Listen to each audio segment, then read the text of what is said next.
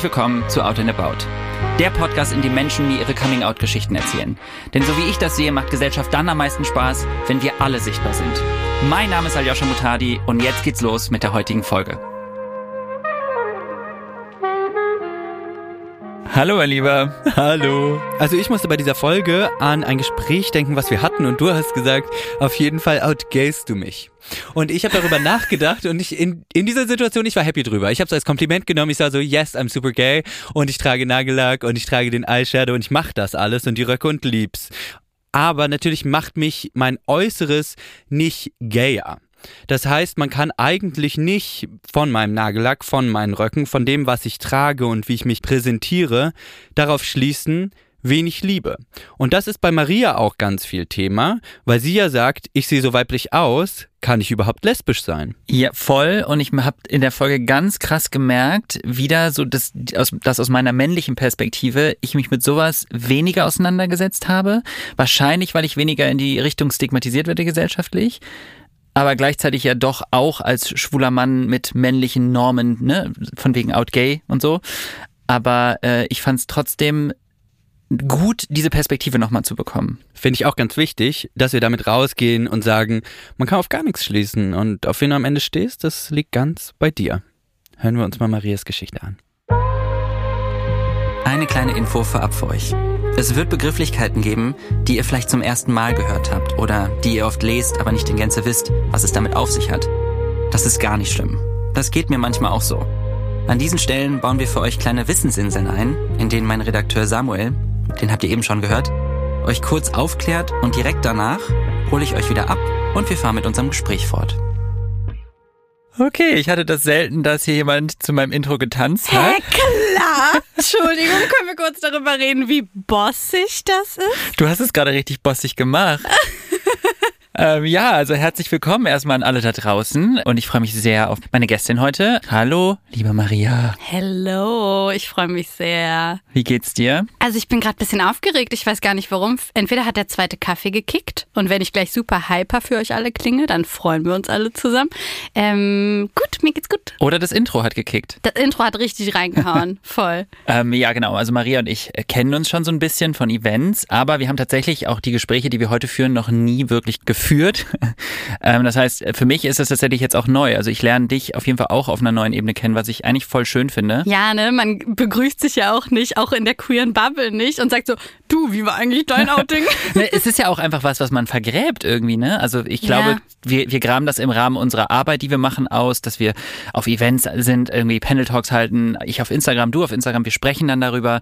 Aber es ist jetzt nicht was, was unseren Alltag in der Form dominiert, dass man sich trifft und sagt, jetzt muss ich das auch nochmal privat thematisieren. Hm, das ist ja auch eigentlich schön. Aber findest du es manchmal too much? Gibt es Momente, wo jemand dich nach deinem Outing fragt, du denkst so, Alter, soll ich die Story jetzt ernsthaft nochmal auspacken? Egal jetzt ob privat oder beruflich. Auf jeden Fall. Ich finde, es kommt auf Kontext an, auf die Situation, auf das Machtgefälle. Also mhm. ne, in welcher Situation bin ich? Weil ich hatte eine Situation, die mir sehr unangenehm war zum Beispiel. Da war ich auf einem Event, Panel Talk, sollte eigentlich ein bisschen was erzählen. Und der Mensch, der das geführt hat, war quasi heterosexueller Mann, der einer großen Gruppe an heterosexuellen Menschen Coming-out-Geschichten näher bringen wollte und auf quasi im Pride Month so ein bisschen auf dieses Ja, wir sind ja jetzt voll offen hm. und hat mich einfach komplett mir vor die Stirn geknallt, so ja, erzähl doch mal von deinem Coming-out wie war das denn so? Und ich muss sagen, da war ich null darauf vorbereitet. Ich dachte, es geht um Inklusivität und so. Und ich habe oh, mich, okay. ja, also es war wie so ein Knall vor den Latz. Mhm. Und dann meinte er so, oh ja, ich hoffe, das war jetzt nicht irgendwie zu viel. Und ich so, ja, also. Das ist dann auch doch. zu spät, ne? ja. habe ich auch gesagt, ist jetzt zu spät. Und dann neben mir saß noch ein schwuler Mann und dann hat er einfach ihn gefragt, und wie war es bei dir? Hm. Und ich dachte so, warte mal ganz kurz, haben wir nicht mhm. gerade gelernt, dass das eigentlich übergriffig ist? Mhm. Also was bespricht man immer erstmal vorher, bevor du von einer Riesengruppe an Menschen bist? Das ist ja was, es kann ja was potenziell sehr Traumatisches, Vulnerables sein, es kann auch was Schönes sein, aber Stimmt. es ist am Ende immer was sehr Intimes. Voll, das stimmt. Das ist voll die intime Reise. Und ich finde, du hast das sehr gut in Worte gefasst, dass es da um den Kontext geht. Und der kann sowohl bei der Arbeit in so einem professionellen Rahmen, wo es vielleicht, wo man denken könnte, ja, die machen das doch andauernd. Aber auch da kann man auf einmal voll vulnerabel so angefasst werden, emotional. Und im Privaten aber auch, ne? Wenn da auf einmal jemand so drüber reden will, man denkt so, oh, ich wünschte jetzt irgendwie, ich müsste, müsste gerade nicht drüber reden, aber ich will es auch nicht so komisch jetzt machen. Das Gefühl kenne ich auch. Voll. Und ich äh, glaube, ich habe das auch schon ein paar Mal in der Öffentlichkeitsarbeit gesagt, so manchmal ist es echt ein Privileg, unsichtbar sein zu dürfen. Und ich meine damit einfach, dass man nicht Zentrum des Themas ist, sondern dass das einfach mm. wirklich einem das Gefühl gibt, ich bin gerade einfach mal normal. Ah, krass. Weißt ich du, was ich meine? Ich, ich glaube, ich habe das bisher immer, also ich weiß, was du meinst, weil ich das natürlich auch kenne, aber ich habe es bisher eher als das Gegenteil wahrgenommen. Wenn ich gefragt werde, äh, Maria, dürfen wir in dem Interview dann auch über deine Queerness irgendwie reden? Ist das okay oder nervt dich das schon? Weil wir würden uns ja wünschen, dass das alles normal jetzt schon ist und wir gar nicht mehr drüber reden müssten. Bin ich eher der Meinung, ich habe ein Privileg, dass ich eine Reichweite habe und das damit meine ich jetzt nicht nur Follower, sondern eben auch Menschen, die mir zuhören, die mich als Journalistin und als Moderatorin ernst nehmen und äh, mir eine Glaubwürdigkeit zusprechen und dann auch noch meine Geschichte interessant finden und meine Persönlichkeit irgendwie wertschätzen. Das finde ich bringt so einen Ball an Möglichkeiten mhm. mit und Plattformen, bei denen ich dann Messages rüberbringen kann. Und das hilft mir zumindest, wenn ich mir das bewusst mache, dass ich dann immer wieder, ich fange so mit meiner Story an, weil das wollen Leute so, lass auf die Tränendrüse drücken, finde ich aber auch wichtig. Und dann versuche ich irgendwann abzulenken, dass ich nicht nur über mich rede, sondern auch über andere Menschen, was ich mir wünsche, dass andere Menschen die gleiche Akzeptanz bekommen, die ich in manchen Räumen bekomme. Und ja, das führt mich ein bisschen so zu dem Thema, Kennst du das, wenn Leute so sagen, ja, ach, wir reden da jetzt gar nicht mehr drüber, so Outing-Podcast, hell why? Ist doch alles voll cool, so Berlin, die Welt, Deutschland, alles richtig cool und offen. Und ich denke dann immer nie. Wir müssen schon immer noch darüber reden und das ist schon wichtig, aber klar, Kontext. Voll, Oder? Kontext ist wichtig. Ich möchte trotzdem einmal noch, weil wir jetzt schon so viel geredet haben, Kontext geben, wer du überhaupt bist, weil Hi. wir haben es noch ja. gar nicht geschafft, dich vorzustellen. Magst du dich einmal kurz vorstellen? Ja, gerne. Äh, Maria Popov heiße ich. Ich bin Journalistin und Moderatorin. Ich bin Person des öffentlichen Lebens und manchmal traue ich mich auch ganz unsichtbar hinter der Kamera Sachen zu machen. Die meiste Zeit bin ich vor Mikros, vor Kameras und auf der Bühne als Moderatorin. Ich äh, moderiere ein Format, das heißt Auf Klo, falls ihr das noch nicht kennt. Intime Geschichten auf der Toilette. I love it, mache ich schon seit sechs Jahren. Und einen News-Podcast moderiere ich, der heißt Stand der Dinge zusammen mit der DPA. Dankeschön. Das war's. Tschüss. Bis zur nächsten. ja, genau. Und du hast eben schon einmal ganz kurz gesagt, Thema Coming Out und so, darum soll es ja heute auch gehen. Und bevor wir über die Sachen sprechen, die du eben kurz einmal angesprochen hast, auf die möchte ich nämlich auf jeden Fall nochmal zurückkommen, würde ich gerne einmal mit dir so ein bisschen zurück zu der Zeit, als das bei dir angefangen hat, Thema zu werden. Mhm. Willst du uns vielleicht da einmal kurz mitnehmen, zeitreisetechnisch? Mhm. Also, das ist ja immer interessant, ne? Weil hier sitzt jetzt so ein Girlie, die in Orten als sehr hetero durchgeht. Manche sogar in unserer eigenen Queer Bubble. Aljoscha zeigt sie auf sich und nickt gerade, du kennst das. Ich werde hetero gelesen in den meisten Räumen, wo ich so denke, sorry, my ass is so gay. Und wenn du das nicht riechst, dann ist das deine Schuld, okay? nee, ich verstehe natürlich, was Leute meinen. Äh, nee, ich habe blonde Haare, die gehen mir irgendwie bis zu den Schultern. Was auch immer das heißt, diese ganzen Kategorien. Leute nehmen mich irgendwie, mein Geschlechtsausdruck als feminin wahr. Die mhm. Dinge, die mich interessieren, wie ich mich kleide, wie auch immer. Und das sind nun mal Kategorien, in denen Leute noch äh, gejudged werden. So will ich erstmal gar nicht bewerten. Und das war früher auch schon so. Also ich war immer ein Girlie, das sehr als hetero durchgeht. Und ich glaube, diese Kategorisierung, diese Schubladen haben mich schon immer beeinflusst. Aber es gibt diese ersten queer-gay-Moments in meinem Leben. Ich habe ab dem Zeitpunkt, wo ich die Möglichkeit hatte, queere Vorbilder zu finden, habe ich sie sofort gefunden. Aber sie haben noch nicht so zu meinem Herzen gesprochen, glaube ich. Ich habe ab dem Zeitpunkt, wo YouTube ein Ding wurde, und queere Leute auf YouTube ihre Outings erzählen, habe ich alles studiert. Da war ich dann vielleicht so 19 oder 20, glaube ich, mhm. als das losging mit äh, so YouTubern. Oder vielleicht vorher? Ja, so doch 2011, 2012, glaube ich, hat das angefangen dass das Internet immer regenbogiger wurde. Und ich habe alles auswendig, also ich habe diese Videos wirklich reingesnackt. So morgens, mittags, abends habe ich mir all diese Inhalte von Tyler Oakley und von Melina Sophie und von so britischen YouTubern reingezogen, die irgendwie über ihr Leben einfach, aber auch über ihr Outing sprechen. Ich habe aber nicht verstanden, Warum? Also, ich habe mich das gar nicht gefragt. Wenn ich mal so gefragt wurde, schon in der Schule, weil ich ein echter Spätzünder war. Leute haben schon gecheckt, okay, die Alte bringt keinen Freund irgendwie mit nach Hause oder irgendwie die knutscht bei, mal bei einer Party mit einem Typen. Aber wenn der Typ sich dann in sie verliert, äh, verliebt, dann rennt sie direkt weg. Wir sprechen über Heteronormativität. Die Heteronormativität beschreibt eine Weltanschauung und ein gesellschaftliches Wertesystem, das nur zwei Geschlechter, nämlich männlich und weiblich, und nur heterosexuelle Beziehungen zwischen diesen beiden Geschlechtern anerkennt und als Norm bestimmt. Die Folge dieser Haltung sind fehlende Repräsentanz, Sichtbarkeit, fehlende kulturelle, gesellschaftliche und staatliche Hilfe sowie Diskriminierung aller, die dieser Norm nicht entsprechen. Ich hatte auch Nervenzusammenbrüche, weil ich mich nicht in meine besten Freunde zurück verknallt habe. Dachte so, warum bin ich so komisch? Das die Antwort, die kam dann halt einfach viel, viel später. Und zwar kam die Antwort eigentlich erst wirklich, als ich so 22, 23 war. Aber ganz kurz nochmal zu dem, zu, zu dem Anfang gerade von YouTube, ne? Was meinst du denn damit, weil du gerade gesagt hast, ich habe das erste Mal queeren Kontakt gehabt und habe mit das sofort gespürt, aber irgendwie hat es mich nicht berührt. Was, also, was meinst du damit? Ja, ich habe mitgeheult, wenn so zwei Jungs sich als schwul vor ihrem Dad geoutet haben am Telefon und ich habe mitgeweint. Ja. aber ich wusste nicht, dass das gerade quasi meine Ausbildung, meine Vorbereitung Ah, innerlich war okay. für dann vier Jahre später. Ich war vorbereitet, weil ich hatte all diese Menschen um mich herum geschart. Mein Freundeskreis war queer, mein Internet war queer. Und ich habe immer auf die Antwort von wegen, bist du eigentlich ähm, hetero oder äh, was ist eigentlich mit dir? Habe ich so gesagt, hm, keine Ahnung, ich glaube, ich bin hetero, aber das kann sich ja auch mal ändern im Leben. So. Das heißt, also das finde ich, das habe ich in der Form jetzt auch noch nie gehört, dass, dass du quasi gesehen hast, okay, da sind queere Menschen und du hattest sogar queere Menschen in deinem Umfeld, was für mich zum Beispiel, also ich hatte niemanden und hast aber die ganze Zeit nicht darüber nachgedacht, dass du potenziell auch selber queer sein könntest, obwohl dir das eigentlich direkt vor die Stirn geknallt wurde. Ja, das wurde mir richtig in die Stirn geknallt, aber das dann selber anzunehmen, das hat halt wirklich gedauert bis ins Studium. Weißt du rein. noch warum? Also hast du noch so ein Gefühl dafür, dass du versuchst, also hast du das Gefühl gehabt, du hast das verdrängt? Oder Ja. du wolltest das nicht? Auf beides, alles auf einmal. Also ich bin aufgewachsen mit sehr heteronormativen Vorstellungen. Ich hatte kein Umfeld, wo irgendwer queer war, ne? Und mit heteronormativ meine ich halt, alles war heterosexuell. Jeder war hetero. Alles, was irgendwie fruity, irgendwie LGBTQ rief, wurde einfach direkt weggedrängt oder als uncool oder halt weggemobbt auch. Ich erinnere mich an das erste Outing von Mädchen an meiner Schule und das war schrecklich. Also ich hatte selber Schmerzen im Bauch, weil ich irgendwie dachte, das ist gerade richtig gemein.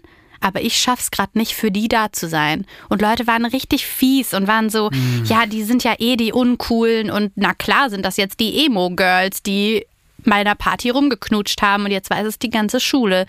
Ja, dieser Kontext von so, ich nenne das Queer Pride oder Queer Joy, diese Freude an Queerness und die Ausstrahlung, dass Menschen, auch wenn man sich nicht damit identifiziert, ne, kann man ja trotzdem denken, boah, wie nice, die Leute befreien sich aus einer, aus einer diskriminierenden Haltung heraus und fühlen diese Freude, frei zu sein. So, und das kann so oder so ansteckend sein. Das kam aber bei mir halt erst viel später, weil, sorry, wo gab's das denn? In Film und Fernsehen nirgendwo. Und sorry, in Mönchengladbach auch ganz bestimmt nicht. So, da war nix. Voll. Und ich glaube, also ich, ich fühle das, was du sagst, weil ich hatte es letztlich ja auch nur, bei mir zum Beispiel gab es gar kein Outing. Also es gab niemanden, der sich geoutet hat. Und wenn du jetzt in einer Schule bist, in der das einzige Outing, was du mitbekommen hast, auch noch so lief und du in deinem Umfeld niemanden hast, der dir das Gefühl gibt, dass das irgendwie was Empowerndes, was Tolles sein kann und dass man sich am Ende einfach nur freut für Menschen, die sich selbst entdecken, zu sich selbst stehen. Mehr ist es ja nicht. Naja. Wie sollst du dann überhaupt diesen Schritt gehen? Ja, oder? Und das Einzige, was wir in den Medien, und wir sind ja beide so in den 2000ern groß geworden,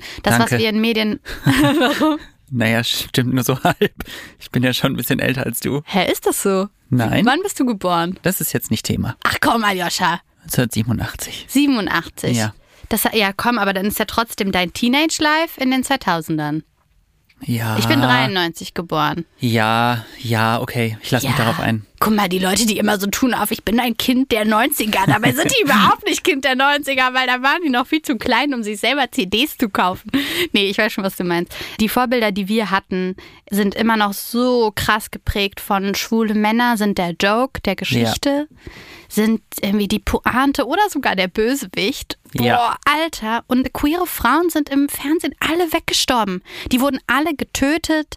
Die haben irgendeinen Unfall auf einmal, damit sie schnell aus dem Drehbuch rausgekickt werden. Natürlich hat das irgendeinen Einfluss auf Menschen. Auf mich auf jeden Fall. Die einzigen queeren Menschen, die ich mich erinnere, im Fernsehen wurden total stereotypisiert, entweder karikaturistisch dargestellt im Sinne von übertrieben überspitzt als Sketch Ich glaube, der Satz war zu Ende. Mehr kenne ich gar nicht. An Erinnerst du dich an eine bestimmte Figur, die eigentlich Ja. irgendwie vielleicht so in deinem Lieblingsfilm als Kiddo vorkam? Also im Film gar nicht. Ich Ah. habe jetzt an Bastian Pastewka in Wochenshow gedacht. Brisco Schneider. krass, Ja, das ist das Einzige, woran ich mich erinnere. Und die einzige, und Dirk Bach kenne ich, weiß ich noch. Da haben meine Eltern aber immer irgendwas Negatives damals gesagt. Gar nicht Ah. böswillig, aber halt trotzdem am Ende so, dass es mich getroffen hat. Und äh, Hella von Sinnen. Ja, heller von Sinn. Ja. Daran erinnere ich mich auch ganz genau. Gut. Eine größere Kategorie, nämlich LGBTQIA oder auch für manche queer. Erstmal LGBTQIA beschreibt eine Vielzahl von Personen und Identitäten, nämlich Lesbian, Gay, Bisexual, Trans, Queer, Inter und Agender oder auch Asexual. Das Plus steht für eine Offenheit gegenüber zukünftigen Entwicklungen und anderen Identitäten. Queer funktioniert für viele, aber auch nicht alle, als ein Sammelbegriff dieser Communities und wirkt so wie eine politische Selbstbezeichnung. Ein interessanter Fakt ist, dass lesbische Krankenschwestern während der HIV-AIDS-Pandemie die einzigen waren, die die Erkrankten angefasst haben. Und um diese dann zu ehren, haben alle entschieden, also die queere Community hat entschieden, das L an den Anfang zu stellen.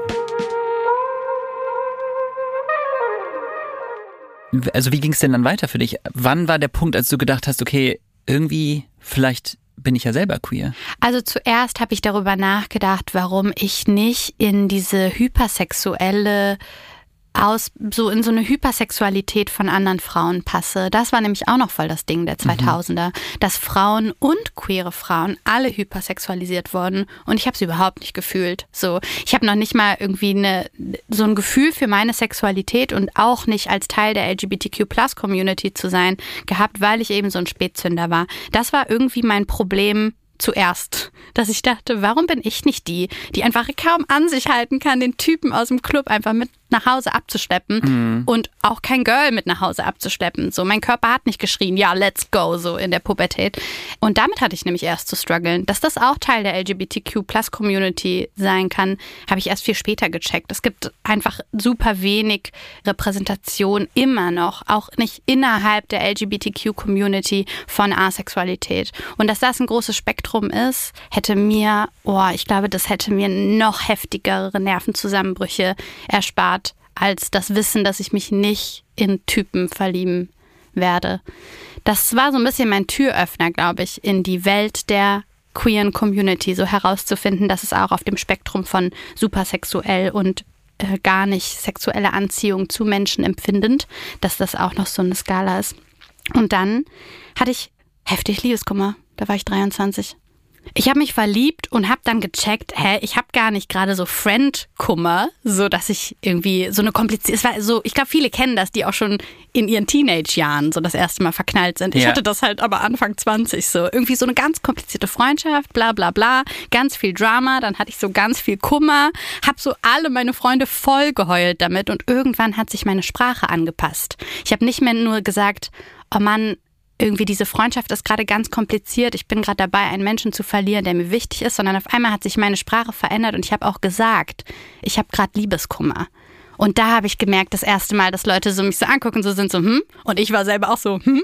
Oh, okay, äh, krass, alles klar. Hey, krass. Das heißt, das hat sich so unterbewusst bei dir abgespielt, dass du einfach deine Sprache angepasst hast und dann selber gedacht hast, oh, Moment, äh, habe ich gerade verliebt gesagt? Äh, warte mal, bin ich queer? Ja, ja, Crazy. ja, voll. Ich finde es so spannend, wie unterschiedlich das bei Menschen abläuft. Ne? Ja, ja, auf jeden Fall, weil ich meine, ich kenne das bei ganz vielen und war es bei dir auch so, ganz viele haben die Sprache, aber können es nicht aussprechen, Ja, weil sie wissen, ja. wie schmerzhaft das jetzt sein wird. Ich glaube, dafür, darüber habe ich schon ganz viel gesprochen, dass mir das Wort schwul, Ja. ich habe das mit was ganz Negativem verbunden. Voll. Ich wollte das nicht aussprechen. Ich wollte damit nicht assoziiert werden.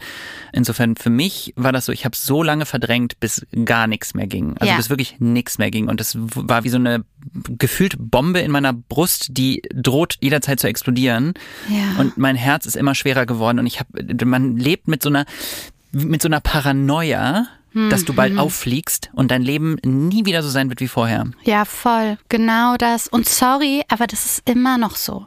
Leute lesen immer noch in TikTok Kommentarspalten, wenn schon nur jemand irgendwie einen Nagellack anhat Ja. oder einen Crop Top, so da steht überall trotzdem, bist du schwul, bist du schwul. Ist egal, wie die Absicht ist. Weil wie es ankommt ist, das wäre jetzt eine News, die du teilen musst. Das ist mit dem Begriff lesbisch nicht ganz so krass, glaube ich, aber auch so, dass ich auf jeden Fall im Aufwachsen wusste, ew, oh, nee, was? Lesbe? Uh, nee, das wäre schrecklich. So, gar kein Bock. Hast du das Gefühl, dass bei lesbisch eher das Thema Sexualisieren von Frauen ein Thema ist? Weil das ist mein Eindruck in der Vergangenheit gewesen, dass lesbische Frauen vor allem von nicht queeren Männern sexualisiert werden. Wenn diese Frauen normschön sind. Genau, Ja. wenn sie in dieses normschöne Bild Ja. passen. Weil wenn nicht, wenn sie nicht weiß, schlank oder feminin aussehen, dann sind sie eine Kampflesbe. Ja. Direkt. Und dann haben wir da Hella von Sinnen und niemand will dann auf einmal so sein wie Hella von Sinnen und dabei, sorry, hast du ihre Overalls gesehen? Darf ich bitte in diesen Kleiderschrank reinlaufen, ja? Ja, nee, das ist auf jeden Fall so und ich glaube, wenn ich nicht schon Anfang 20 gewesen wäre und meine Bubble schon so gestaltet habe, Ja.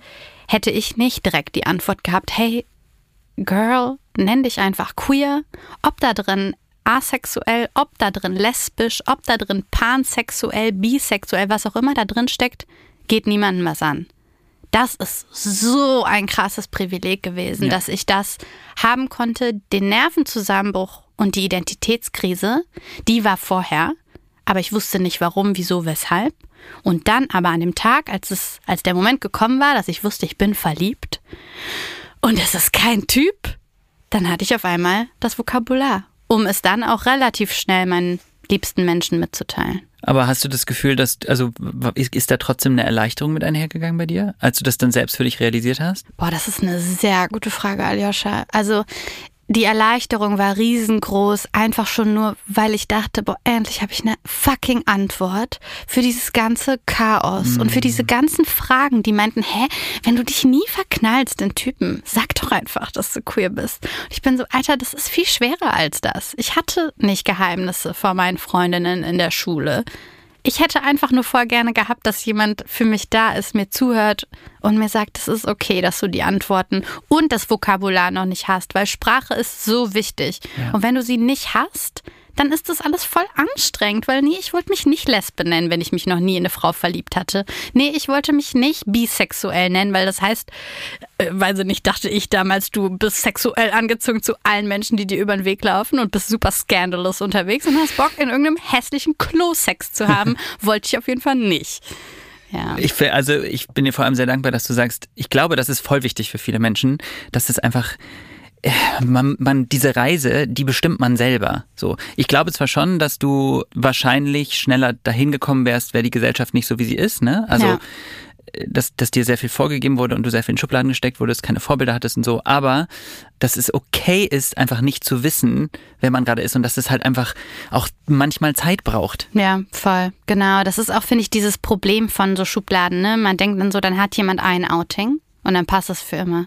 Und warum ist das Nee. für andere Menschen überhaupt interessant? Ja, das stimmt. Ja, Brauchen wir noch, Ja. brauchen wir noch Outings? Well, Aljoscha, let's talk about it. brauchen wir sie noch? Ja, natürlich brauchen wir sie noch. So, sorry, wenn du sagst, wir brauchen Ja. sie nicht, dann tust du, dann bist du so, also das kann man nicht mit Rassismus vergleichen, aber dann bist du so blind und sagst so, äh, wir sind doch alle so offen und cool und bunt und es ist doch heutzutage gar nicht mehr so wichtig. Nein. Also ich finde, man kann zumindest die Ebene vergleichen, dass wenn man sagt, ja, wir müssen nicht darüber reden, sonst machen wir es erst zum Thema, das ignoriert quasi diese Lebensrealitäten, über die wir zum Beispiel in diesem Podcast ja auch ganz viel sprechen. Ne? Yes. Es ist ja immer noch ein Thema und wenn es kein Thema mehr wäre, dann bräuchten wir nicht mehr darüber sprechen. Aber wir kommen in diese Utopie ja nicht, indem wir es Ja, totschweigen.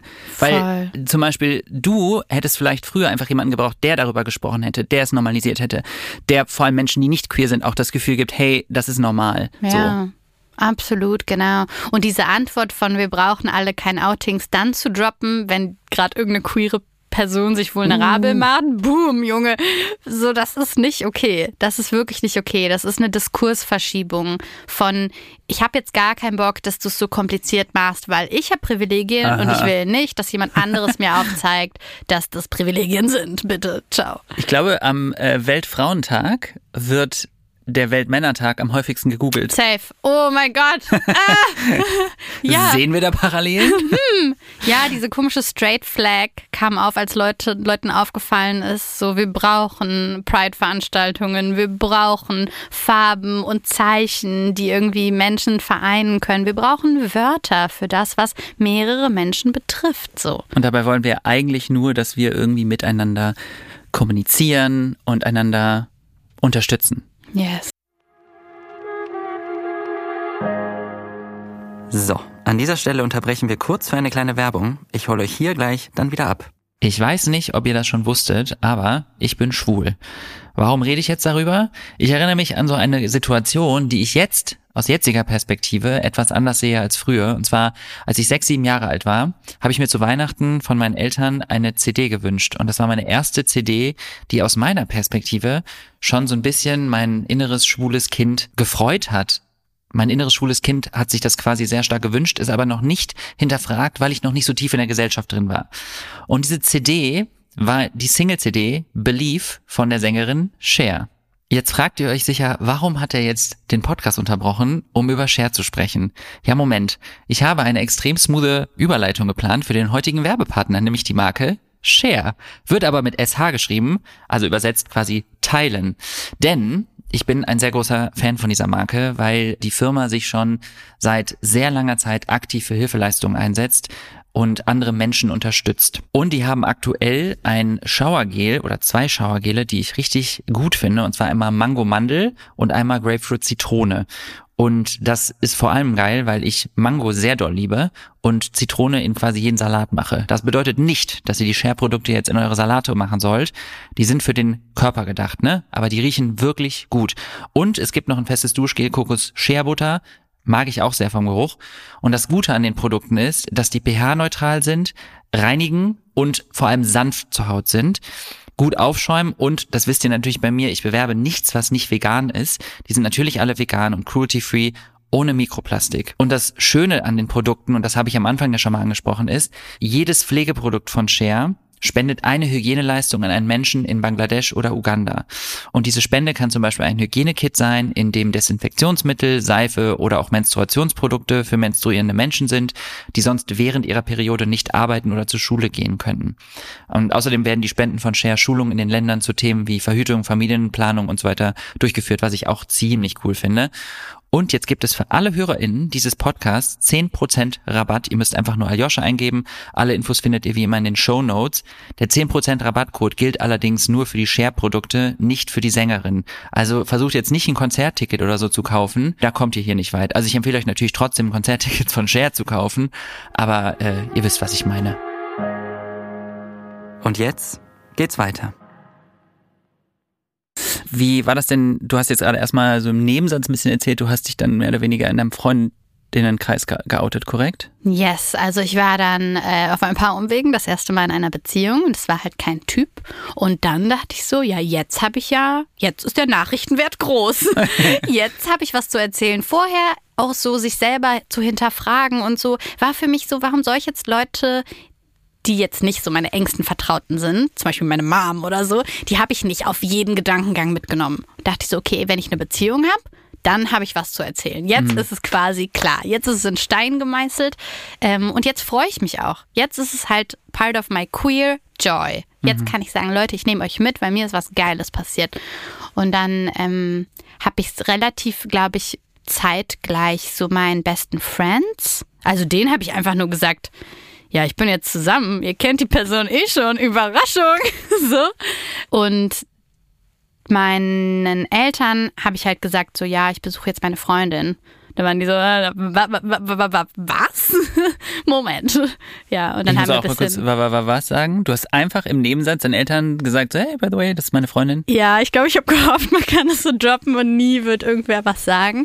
Ähm, ich wollte es ein bisschen von mir herschieben und ich war gerade dabei, mit dem Auto hinzufahren. So eine Autofahrt von einer Stunde von meinen Eltern zu der Person. Und ich wollte es gerne eigentlich danach machen. Aber dann war meine Mom halt schon auch so Elternteile. Ne? Man muss schon sagen, Elternteile, die nicht riechen, wenn was im Busch sind. Wo seid ihr? Wie doll hat euch Heteronormativität einfach in den Nebel gepackt? Weil, ey, Eltern wissen das. Eltern wissen, wenn da ein Struggle ist. So, meine Mom hatte mich schon mal Monate, Jahre vorher irgendwie gefragt, so, hey du und dieser Friend, läuft da eigentlich was? Und würdest du mir eigentlich sagen, wenn du nicht hetero bist? Und ich so, äh, äh, äh, ja, aber da ist nichts und äh, lass mich in Ruhe. Und dann habe ich halt so ein Jahr später so gesagt, äh, übrigens, ja, sie hat so gefragt, wohin fährst du? Und ich habe gesagt, ja, zu der Person. Und dann wurden wir beide schon ganz nervös und dann platzte es auf einmal schneller raus, als ich eigentlich wollte. Und dann? Dann haben wir beide geheult. Diese Momente, ne, auch immer so in Serien, wenn so ein Outing eigentlich okay verläuft, aber trotzdem alle weinen. This is my life. Okay. So lief das. Dann stand ich also so im Flur mit dem Autoschlüssel in der Hand und habe halt so gesagt, so ja, ich fahre jetzt halt zu dem Friend und ich schlafe auch da. Und dann meine Mom so, hä? Ich so, äh, ja, äh, wir sind zusammen. Und dann hat meine Mama so gesagt, äh, und was heißt das jetzt? Irgendwie so, was bedeutet das alles? Ich meinte so, keine Ahnung. Ich bin jetzt zusammen und es hat keinen Mann, so reicht das nicht irgendwie? Ja, und so war es dann auch. Das war irgendwie alles voll okay. Dann kam ich von diesem Trip wieder zurück. Die halbe Familie wusste schon davon. Und dann, in, bei manchen Familienmitgliedern war noch so die Frage im Raum, aber stehst du denn auch auf Männer? Da war dann auf einmal diese Queerness im Raum. Und sie wollten aber schnell noch, also da waren so ein paar Menschen, die wollten, glaube ich, nochmal einkategorisieren, ob die Möglichkeit bestünde, dass ich irgendwann doch mhm. nochmal einen Typ nach Hause mitbringen würde. Dass du doch noch normal wirst. Dass ich doch noch irgendeinen Anteil Normalität ja. in mir drin habe. Und da habe ich halt so gesagt, ey, das ist jetzt eigentlich voll Kacke. Also ich, ja, ich glaube schon, dass das möglich wäre, aber ich bin doch jetzt in einer Beziehung, warum sollte ich mir jetzt vorstellen, einfach so das erste Mal in einer ernsthaften Beziehung und ich soll mir direkt vorstellen, wie es wäre, wenn wir nicht zusammen wären und ob ich dann Männer daten würde und so.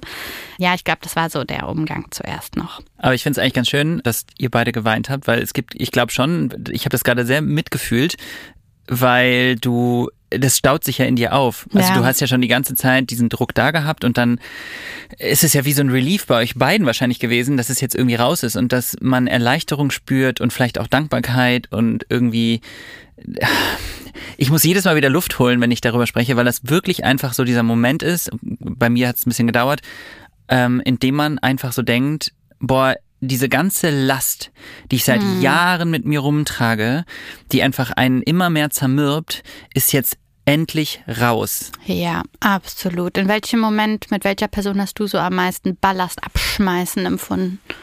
Mm, boah, das hat mich glaube ich, noch niemand gefragt. Hm, muss ich mal kurz überlegen.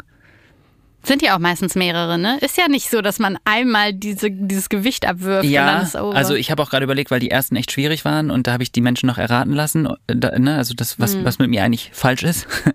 so war mein Gedankengang damals. Nee, mhm. die erste, das erste Mal richtige Erleichterung war eine Freundin von mir, die ich das auch habe erraten lassen und die hat angefangen zu weinen hm. und hat mir dann gesagt, mir tut das so leid, dass du, dass du damit alleine warst und dass du das Gefühl hattest, du konntest mir das nicht sagen. Boah. Und das war die erste Reaktion, die mich so so krass gerührt hat, weil ich äh, damit nicht gerechnet habe und weil mir das zum ersten Mal ein Gefühl von kompletter Normalität gegeben hat. Boah, krass. Auch dass jemand, oh, das berührt und, mich auch voll, dass jemand sieht, dass das ein Schmerz ist ja. und trotzdem bei dir ist. Ja. Also so diese Empathie das schaffen viele nicht.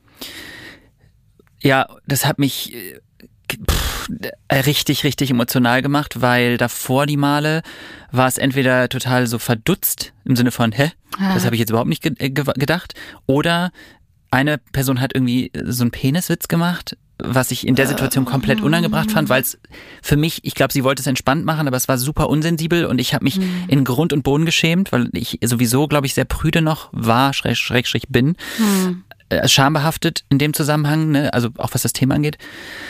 Insofern finde ich das voll schön, dass du so ein eigentlich so ein schönes Coming Out hattest da. Ja, also der Teil meiner Familie hat es irgendwie, glaube ich, gecheckt, dass ich sie gerade teilhaben lasse. Und das ist in der Familie, in der es auch mal kompliziert war. Ich hatte nicht eine sehr nahe Beziehung zu meinen Eltern im Aufwachsen gehabt. Ich habe denen nicht erzählt, wer gerade die Menschen sind, die ich am meisten liebe, die ich am mhm. meisten hasse und mit wem ich gerade irgendwie Stress oder irgendwie die beste Party meines Lebens hatte. Und ich glaube, die wussten ganz genau, dass ich da gerade eine Tür öffne, die vulnerabel ist und ich fand es total schön, dass meine Mama viele Fragen zum Beispiel hatte und viel reden wollte und aber auch gecheckt hat, wo dann mal Schluss ist und wo man dann auch einfach mal googeln kann so, wenn es um Details geht. Und da war zum Beispiel auch jemand wie mein Vater, der dann einfach, als ich von diesem Trip von meiner Freundin zurückkam, und ich dann gesagt habe, äh, du, äh, Papa, äh, hat Mama dir eigentlich erzählt, was da, also was da los, äh, ne? Und er so, ja. Ich so, ja, cool. Und das war's für immer. So, keine Fragen mehr. Und war das, also war das eher was Positives für dich? Das war was absolut Positives, weil er dann einfach gesagt hat, so ja, kommt, kommt die Person einfach mal vorbei nächste Woche oder mhm. so. Und ich so, ja, cool, machen wir. Also ich glaube auch, ne, wir wollen ja eigentlich nur bedingungslos geliebt werden.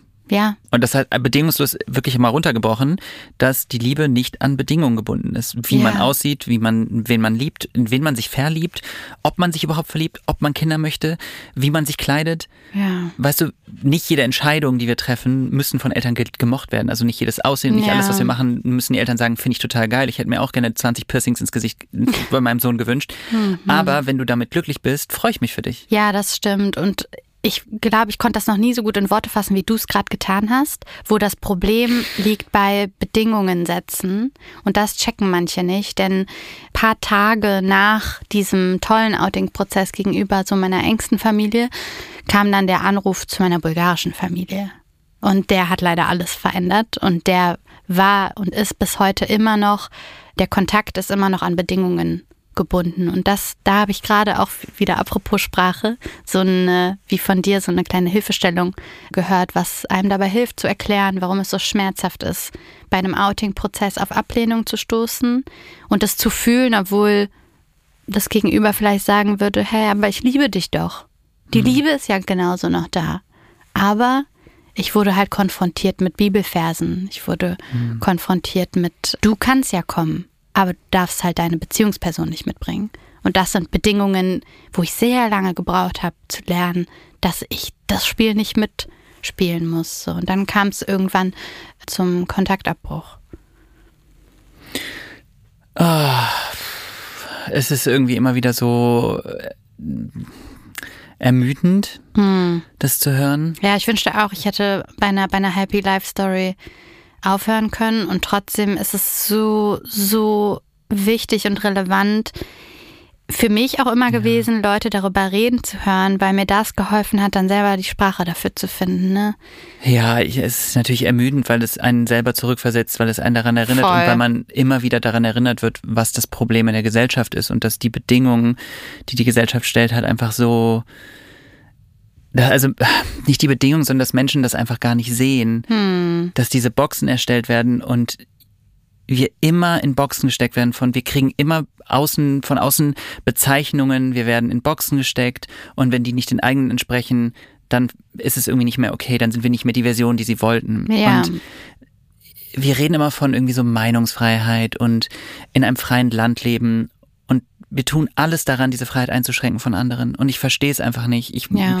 ich möchte einfach, dass du frei leben kannst. Ich möchte, dass ich frei leben kann. Und ja. das Absurde daran ist, wir tun ja niemandem was damit. Hm, voll. Ey, es ist doch abgefuckt, oder? Wenn man sich vorstellt, so, da ruft eine 23-jährige Maria irgendwie so ihre geliebte Oma an. Ja. Und andere Familienmitglieder noch, die mein Aufwachsen so mitbestimmt haben, die meine bulgarische Identität bedeuteten.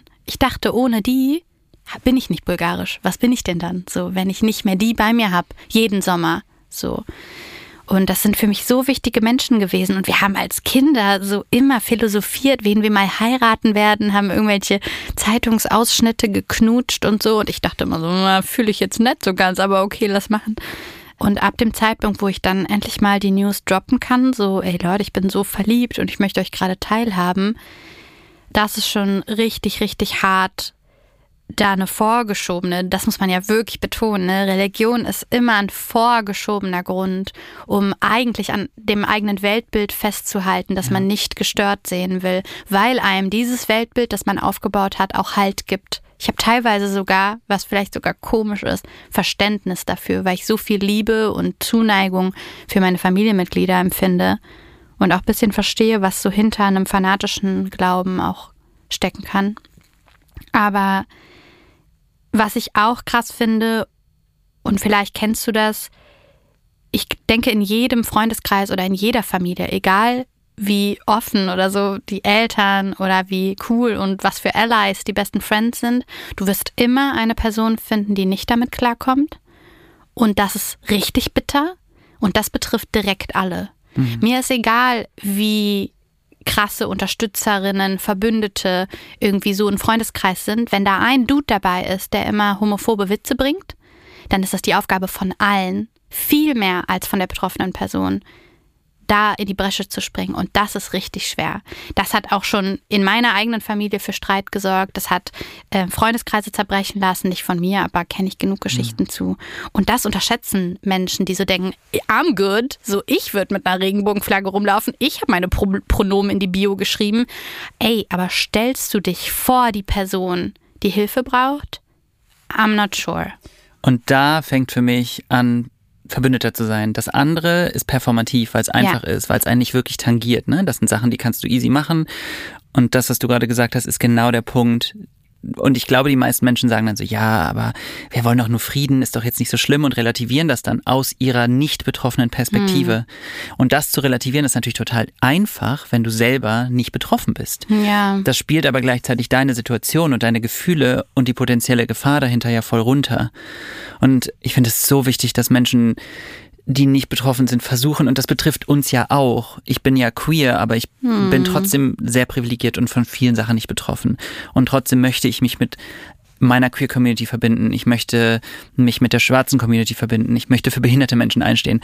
Ja, also insofern, I agree. Ja, jeder kann sich da hineinversetzen, ne? Und das ist so, so wichtig, weil wenn du da an einer, an, einem, an einer großen Tafel von zehn Menschen Abendessen hast und eine Person labert diskriminierende Scheiße, das ist kein cooles Weihnachtsessen mehr. So, mhm. das bedeutet eigentlich Abbruch. Das bedeutet Alarm. Mehrere Menschen müssen sich zusammentun und sagen, sorry, du bist an dieser Tafel nicht mehr eingeladen. Und ich glaube, was echt auch nochmal wichtig ist für Menschen da draußen, ne, nur weil man DNA teilt, heißt das nicht, dass man okay damit sein muss, wenn Leute einem die Identität oder die sexuelle Orientierung Boah, oder irgendwas absprechen. Yo, auch auch in, wenn das schwierig ist, weil wir gesellschaftlich irgendwie das Gefühl haben, es muss so sein. Und natürlich ist es ultra schmerzhaft. Hm. Aber ihr seid niemandem etwas schuldig. Ja, voll. Boah, und das ist auch zum Beispiel so relevant, wenn es noch nicht mal, also ich habe oft gehört, dass Elternteile dann irgendwie so den schwulen Sohn, da sagen die so, ja, okay. Und dann bringt der Sohn einen Mensch nach Hause, der zum Beispiel trans ist. Und dann merken die auf einmal, ah shit, so offen war ich ja nicht. Und da kenne ich genug Leute, die auch damit strugglen. Und das finde ich einen richtig wichtigen Punkt zu sagen, die Menschen in deinem Umfeld sollen nicht nur dich, sondern das, was du liebst und verteidigst und für was du stehst, mit in ihr Leben inkludieren. Nicht nur akzeptieren und tolerieren, sondern dafür fucking kämpfen, so dass die Person frei sein kann. Das betrifft nicht nur uns selbst, weil ey, es gibt echt oft Menschen, wo so, ja, Schwule und Lesben ist okay, aber geh mir mit diesen anderen Flaggen weg, die ich nicht kenne, so diese mhm. komischen Teenager, die so hundert neue Wörter erfunden haben. Alter, dann erweiter dein fucking Vokabular und gesteh dir ein, dass du viele Fragen und noch Unsicherheiten hast. So, meine Eltern hatten auch viele Fragen, als ich das erste Mal über Menschen gesprochen habe, die keine Pronomen benutzen. Ich hatte natürlich auch irgendwann mal Fragen, als ich neue Sachen lernen durfte. So, das ist Teil von unser aller Prozess. So. Das ist so, ich finde es äh, schön, dass du es auch nochmal gesagt hast, dass du selber auch Fragen hattest, genau wie ich auch. Ja. Wir dürfen eine Fragen haben. Also das geht ja, genau darum geht's ja, dass wir einander zuhören. Und es ist ja nicht so, dass ich irgendwann, keine Ahnung, auf Toilette gegangen bin, dann einmal kurz mit dem Kopf gegen die Wand und dann sind mir alle Sachen eingefallen. Ja, voll. Ähm, ich würde dir gerne eine wunderschöne Sprachnachricht vorspielen, die ich selber noch nicht kenne. Hast du Lust? Ich auch nicht, oder? Nee, ich glaube nicht, dass du die kennst. Ich hoffe nicht. Oh, ich bin voll aufgeregt. Ich schwitze jetzt schon.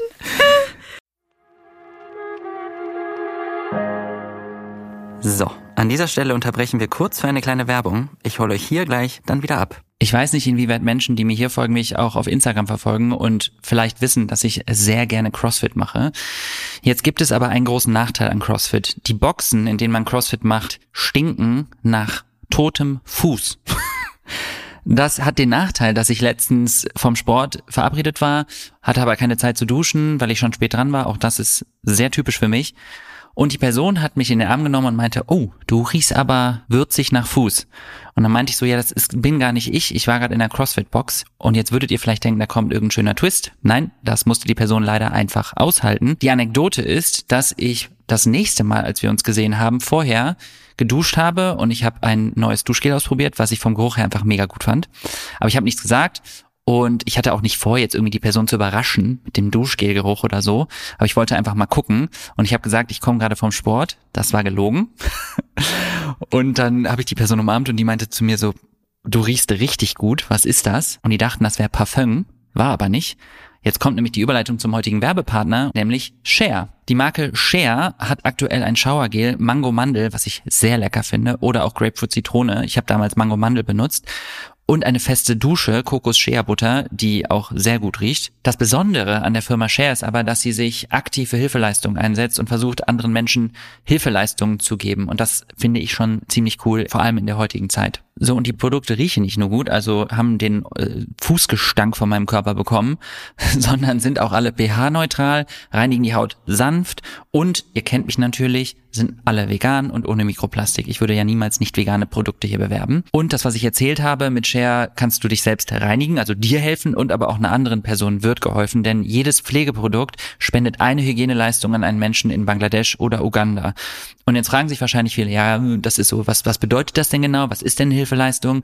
Und eine Spende bedeutet bei Share zum Beispiel ein Hygienekit, in dem Desinfektionsmittel, Seife und auch Menstruationsprodukte für Menschen, die menstruieren, drin sind, die sonst während ihrer Periode nicht arbeiten oder zur Schule gehen können. Außerdem werden durch die Spenden von Share Schulungen in den Ländern zu Themen wie Verhütung, Familienplanung und so durchgeführt, was ich super wichtig finde, denn Aufklärung ist eines der wichtigsten Sachen, die wir tun können, um Bewusstsein zu schaffen. Also danke an Share und als Dank, dass ihr diesen Podcast hört, gibt es für alle ZuhörerInnen 10% Rabatt mit dem Code Aljoscha. Ihr findet sonst alle Infos wie immer in den Show Notes und jetzt wünsche ich euch einen duftig, würzig, angenehmen Rest der Episode. Und jetzt geht's weiter. Ah, let's go. Okay, okay. Ja, also ich habe Marias Outing ähm, so ein bisschen am Küchentisch erfahren, in ihrer WG, damals zu ihrer Uni-Zeit.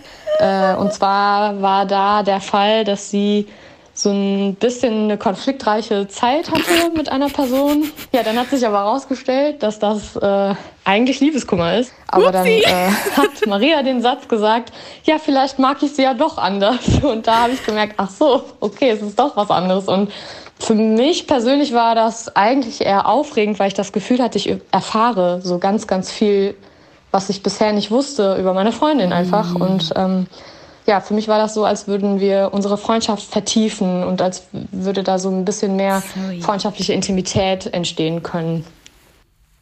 Ah, süß. Das war meine beste Freundin. And how do you feel? Oh, ich liebe Yasemin so sehr. Sie ist ein ganz, ganz wichtiger Mensch in meinem Leben. Und ich finde es so krass gerade, dass sie das bestätigt, was wir vor ein paar Minuten noch besprochen haben. Ja. Und das zeigt mir, dass es möglich ist, dass man Menschen, die hetero sind, die selber in voll der normativen Bubble aufgewachsen sind, wo Leute wahrscheinlich sagen würden, so, hä, wie passt ihr denn zusammen? So, wir lieben uns und wir lernen voneinander und wir können die Perspektive voneinander erweitern und das ist so krass zu hören von ihr, dass sie das genauso empfunden hat, dass das halt eigentlich uns noch näher zusammengebracht hat in einer Phase, wo ich fucking confused war, okay? Aber ich, ich muss sagen, als beobachtende Person gerade, ne, ich liebe das und das ist ja in Anführungszeichen leider ein Podcast, das heißt, ihr konntet gerade Marias Reaktion nicht sehen, aber es ist so schön, äh, die Reaktion von Menschen zu sehen, wenn sie ihr Sprachnachrichten hören, weil es meist so eine totale Euphorie bis hin zu, ich bin total gerührt und du warst gerade einfach so euphorisch und dein ganzes Gesicht hat gestrahlt und du warst so, oh Gott, das ist so cool und so schön, mhm. das zu hören, was ich eben selber gesagt habe, aber von einer anderen Person nochmal, ja. die mir sehr, sehr nahe steht. Ähm, und gleichzeitig so dieses Gefühl von, wir haben gerade über eine Vergangenheit gesprochen, die Teil von mir ist, aber jetzt sitzt du hier und erzählst einem großen Publikum von deiner Geschichte. Ja, voll. Ja. Ich liebe das. Full Circle Moment. Yes. Ja. Ich liebe das ja so ein bisschen, immer diese, diese, diese Reise in die Vergangenheit zu machen und so ein bisschen darüber nachzudenken. Es ist einerseits teilweise sehr aufwühlend und belastend, aber irgendwie auch schön, weil man ja jetzt im Hier und Jetzt ist und sieht, was man alles geschafft hat und wie viel man auch geschafft hat und wie viel auch in der Gesellschaft passiert ist, auch wenn noch viel passieren muss. Ähm, und deswegen würde ich jetzt gerne einmal gleich noch mit dir eine Sache machen, die ich liebe. Und zwar drehst du dich jetzt gleich um, wenn ich dir es erlaube. Okay, okay, okay. äh, und dann siehst du ein Foto von dir, von Klein Maria. Und dann darfst du mir einmal sagen, was du da siehst und wie du dich damit fühlst. Jetzt? Ja. Jetzt. Oh, hello. Hi, 18-jährige Maria, süß, oder? Total. Süße Maus. Also man sieht mein, ich finde, ich habe damals schon den Mullet gerockt, okay? Den also Mullet? Queer Icon Hello. Naja, wenn da so Stufenschnitt vorne ist. Aljoscha weiß nicht, was Mullet ist. Oh, I'm not a good gay. Also ich habe eine sweete Stufenfrisur. Ich bin 18 Jahre alt, im Garten von einer Freundin von mir. Ähm, boah, und 18, 19, so das, das Live war, glaube ich, ein sehr kompliziertes so für mich. Ja, ein sehr anstrengendes. Alle haben nur über Sex und Beziehungen geredet und ich war so, fuck you, aber nicht mit mir. Naja, also Fuck you, but not. genau, ja, fuck you not. Ja. Du siehst aber irgendwie trotzdem, finde ich, also wenn ich das Foto mit einem Wort beschreiben müsste, würde ich Leichtigkeit nehmen. Siehst du die Kette, die ich anhabe? Ja? Das ist eine TC-Kette. Weißt du, was TC ist? Nein. Das ist ein Bibelcamp. Das Oh. ist so ein Feriencamp für Christen. Und da war ich einmal im Jahr. Mm. Also ich und meine Freunde und auch mein Lehrer waren so ein bisschen rebellisch unterwegs und es war okay, dass wir irgendwie zu keinen Bibelgruppen da waren. Aber irgendwie haben es trotzdem alle voll gefeiert, immer in diese, in diese We All Love Jesus äh, zu gehen. Und ich habe so krass versucht, Teil davon zu sein, habe es aber überhaupt nicht gerafft. Und jetzt im Nachhinein wünschte ich, es hätte mein Leben so bereichert. Ich habe so viele Friends, die ihre Queerness oder was auch immer mit ihrer Religion zusammenbringen und darin eine ganz tiefe Verbundenheit und auch ein Glaube an etwas empfinden. Und ich finde, ich bin selber auch spirituell, aber so wie die das damals gemacht haben, war auf jeden Fall nicht das, was ich mit spirituell meine. Ich bin gerade so ein bisschen schock, dass wir hier fast eine Stunde reden und du mir jetzt im Nebensatz erzählst, dass du in so ein Christen-Bibelcamp Ja, das war weird. Das war ohne Strom und man musste dreimal am Tag zum Gottesdienst und so. Aber irgendwie habe ich das damals voll romantisiert. Aljoscha, ich weiß doch auch nicht. Du machst so die Augen jetzt auf und sagst so, hä? Aber das war für mich Who halt are you? damals so. Ja, also ich finde, das passt auch so gut, dass du sagst, du siehst da eine Person mit Leichtigkeit. Ich hatte richtig gut perfektioniert zu funktionieren und überall dazu zu gehören. Aber ich war fucking traurig. Ich habe mich selbst gehasst, Alter. Ich fand mich scheiße. Ich so krass so einen Ekel zu mir selbst gefühlt und noch lange nicht die Freiheit, die dann zehn Jahre später kam. Ey, mir tut das so leid, ne, wenn man das so hört. Hm. Man würde am liebsten einfach direkt zurück und die Person in den Arm nehmen und einfach sagen, Voll. ey, nee, einfach. Will du ich bist auch so sofort. cool. Ist echt so, ja. Jetzt habe ich auch schon, jetzt habe ich ein bisschen angeteasert, was ich eigentlich gerne möchte, was du machst. Ich würde gerne, dass du zum Abschluss der Maria, die du da gerade gesehen hast, einmal, also wenn, wenn du dir vorstellst, sie sitzt jetzt vor dir, was würdest du Hm. ihr sagen? Oh, ich würde sie so gerne in den Arm nehmen. Ich würde gar nicht viel sagen. Maria, du bist so eine coole Sau. Du machst alles richtig. Du hast die Zeit der Welt herauszufinden, wer du bist, was du liebst. Und das Tempo, in dem du das machst, ist gerade genau richtig. Du lernst langsam auf dein Bauchgefühl zu hören. Mach das weiter so. Lass niemanden deine Grenzen überschreiten. Du darfst Nein sagen, aber du darfst auch Ja sagen, wenn es der richtige Zeitpunkt ist. Und glaub mir, Girl, der wird noch kommen und dann wirst du es richtig lieben. I love you. Bye. Oh, das war so schön. Dankeschön. Ich finde es richtig sweet, dass du das gerade, also einfach wie du, ich, ja, ich habe einfach die ganze Zeit nur genickt und gedacht, ich finde es richtig sweet, weil da war so viel drin, dieses einfach in Arm nehmen, gar nicht viel sagen und Menschen sagen, das ist alles okay so und du bist nicht das Problem, sondern die anderen sind das Problem. Ja, true. Die Gesellschaft. Ja, das stimmt, ja. Die Gesellschaft ist das Problem und sie wissen es noch nicht mal. Nein. Aber es verändert sich so einiges. I would hope so. Ja, ich, also mit diesen sehr, sehr schönen Worten würde ich mich jetzt in erster Linie vor allem bei dir ganz doll bedanken. Ich habe mich super doll gefreut, dass du da warst, aber vor allem auch, dass ich dich jetzt irgendwie und also auch die Leute da draußen, aber vor allem ich, es geht nämlich mehr um mich, dich einfach nochmal so kennenlernen durfte. Also danke. Danke dir. Können wir nochmal diesen Beat hören, der so reinslappt? Warte. Bitte drück drauf. Ey! Uh, dieses Saxophon, stell mal vor, du würdest das. Leute, ihr wisst ja, dieser Podcast kann nur jede Woche rauskommen, wenn er fünf Sterne von euch bekommt, wenn ihr die Glocke aktiviert, wenn ihr quasi alles tut, um uns zu zeigen, dass es euch Spaß macht und dass es euch wichtig ist.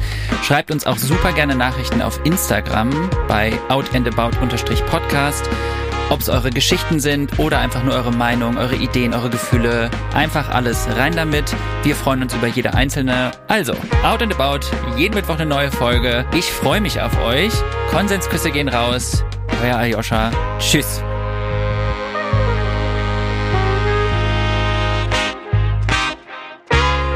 Out and About ist ein Studio Womans Original. Executive Producer Konstantin Seidenstücker. Creative Producerin Inga Wessling. Produktion und Redaktion Samuel Benke und Laura Pohl. Ton und Schnitt Fabian Seidel. Musik Jonas Hafke.